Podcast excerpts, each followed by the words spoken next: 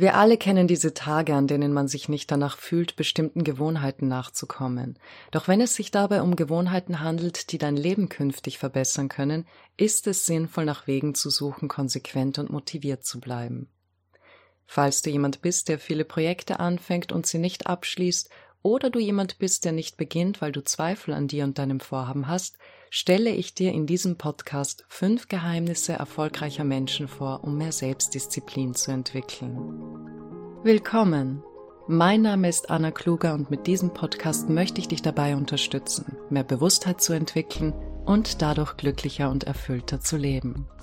Wirf auch einen kostenlosen Blick in meinen Online-Kurs Endlich Glücklich und erfahre mehr zu meinen Büchern und Angeboten auf www.annakluger.com. Ich wünsche dir viel Spaß mit der heutigen Podcast-Folge, die du übrigens auch als Video auf meinem YouTube-Kanal Dr. Anna N. Kluger findest. Selbstdisziplin ist die Fähigkeit, sich ein Kommando zu geben und diesem nachzukommen.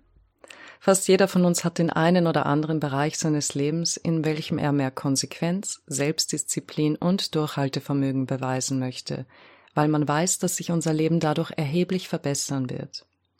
Wir haben ein Ziel und eine Idee, dieses zu erreichen.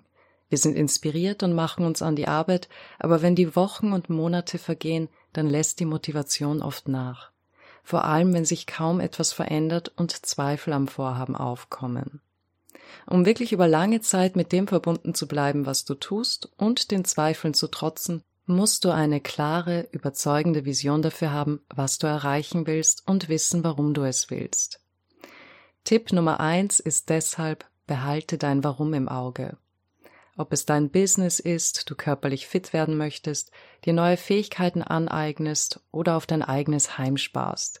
Diese Plateaus, in denen wir scheinbar stagnieren, werden kommen. Und ich sage scheinbar, weil wir, auch wenn sich im Außen nichts verändert, eine innere Veränderung durchmachen. Wir entwickeln Resilienz, weil wir uns mit unseren eigenen Zweifeln und jenen unseres Umfelds auseinandersetzen müssen. Erinnere dich also immer wieder daran, warum will ich das? Und dann erfülle jede Zelle deines Körpers mit deiner Vision, bis du dich wieder motiviert fühlst. Tipp Nummer zwei. Wähle eine Sache aus und bleib dabei. Wir Menschen haben begrenzte Kapazitäten, wenn es um Willenskraft und Disziplin geht. Studien von Ärzten aus Amerika zeigten, dass man nicht gleichzeitig etwas wie das Aufhören des Rauchens und das Aufhören des Zuckerkonsums versuchen soll, da die Chance bei einem der beiden oder bei beiden zu scheitern höher ist.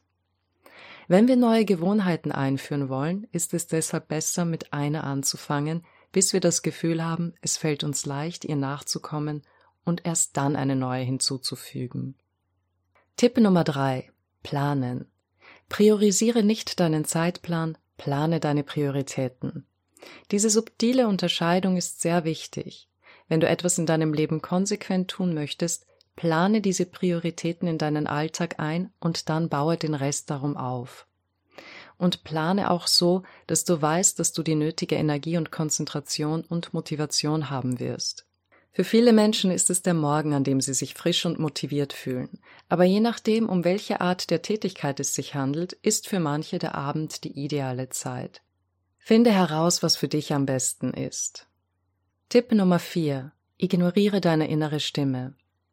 Wenn du deinen Plan hast und diese Stimme sich mit einem Ich mag aber nicht meldet, ignoriere sie einfach. Denke an dein Warum, sag dir, dass du Willenskraft besitzt und dann tu, was du vorhattest zu tun.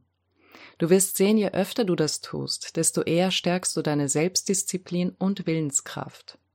Aber wir alle kennen diese Tage, an denen man sich wirklich nicht auf seiner Höhe fühlt. In solchen Fällen, wenn der Körper erschöpft ist, sei es eben durch eine hormonelle Umstellung, durch Stress oder Krankheit, bin ich kein Freund von Augen zu und durch. Achte auf die Zeichen deines Körpers und gönne dir die nötigen Ruhepausen. Übrigens, gerade zu Beginn, wenn du neue Gewohnheiten in den Tag integrierst, wirst du feststellen, dass du schneller oder häufiger müde bist. Das liegt daran, dass dein Nervensystem sich auf die neue Tätigkeit oder Fähigkeit ein- und umstellt und das wiederum verbraucht mehr Energie. Tipp Nummer 5. Vergeben und weitermachen. Nur weil du mal einen Tag verpasst oder dich nicht an deinen Plan gehalten hast, ist das kein Grund, sich runterzumachen und sich schlecht zu fühlen. Das raubt unnötige Energie und wir festigen damit den Glauben, dass wir unzuverlässig sind. Sage dir, dass das menschlich ist, du dir vergibst und du ab jetzt wieder voll dabei bist. Und spüre, wie viel leichter du dich sofort fühlst, wenn du dir verzeihst. Wir sind meiner Ansicht nach in so vielerlei Hinsicht viel zu streng mit uns. Und wahrscheinlich hast du Folgendes schon mal an dir selbst beobachtet. Oft sind wir genau in den Dingen, die wir ein bisschen lockerer angehen, besser als bei jenen, die wir so unglaublich ernst nehmen. Und damit meine ich nicht, dass alles egal ist. Nein, Dinge mit einer Ernsthaftigkeit anzugehen ist wunderbar, sonst hätten wir nichts Meisterhaftes. Aber betrachtet man einen echten Profi, hat man das Gefühl, was er tut, ist leicht, was natürlich nicht der Fall ist, aber für ihn ist es mühelos geworden, weil er es so oft getan hat. Es ist verinnerlicht. Habe Vertrauen, dass das, was du konsequent tust, irgendwann Früchte tragen wird. Bleibe offen genug, um neu zu kalibrieren, wenn du siehst, dass du nicht weiterkommst, oder um Hilfe bittest, wenn du es alleine nicht schaffst. Aber gib nicht zu früh auf. Wenn du Gemüse pflanzt, wirst du auch wissen, dass es eine gewisse Zeit und Pflege braucht, bevor du deine Früchte ernten kannst. Das war die heutige Podcast-Folge. Ich hoffe sehr, dass sie dir helfen wird, mehr Bewusstheit und Vertrauen in den Prozess zu entwickeln. Wenn dich dieses Thema interessiert, besuche meine Website annakluger.com, auf der du mehr zu meinen Angeboten, Büchern und kostenlosen Inhalten erfährst. Ich würde mich freuen, dich bei der nächsten Folge begrüßen zu dürfen. Bis dahin, alles Liebe und viel Erfolg bei deinen Vorhaben.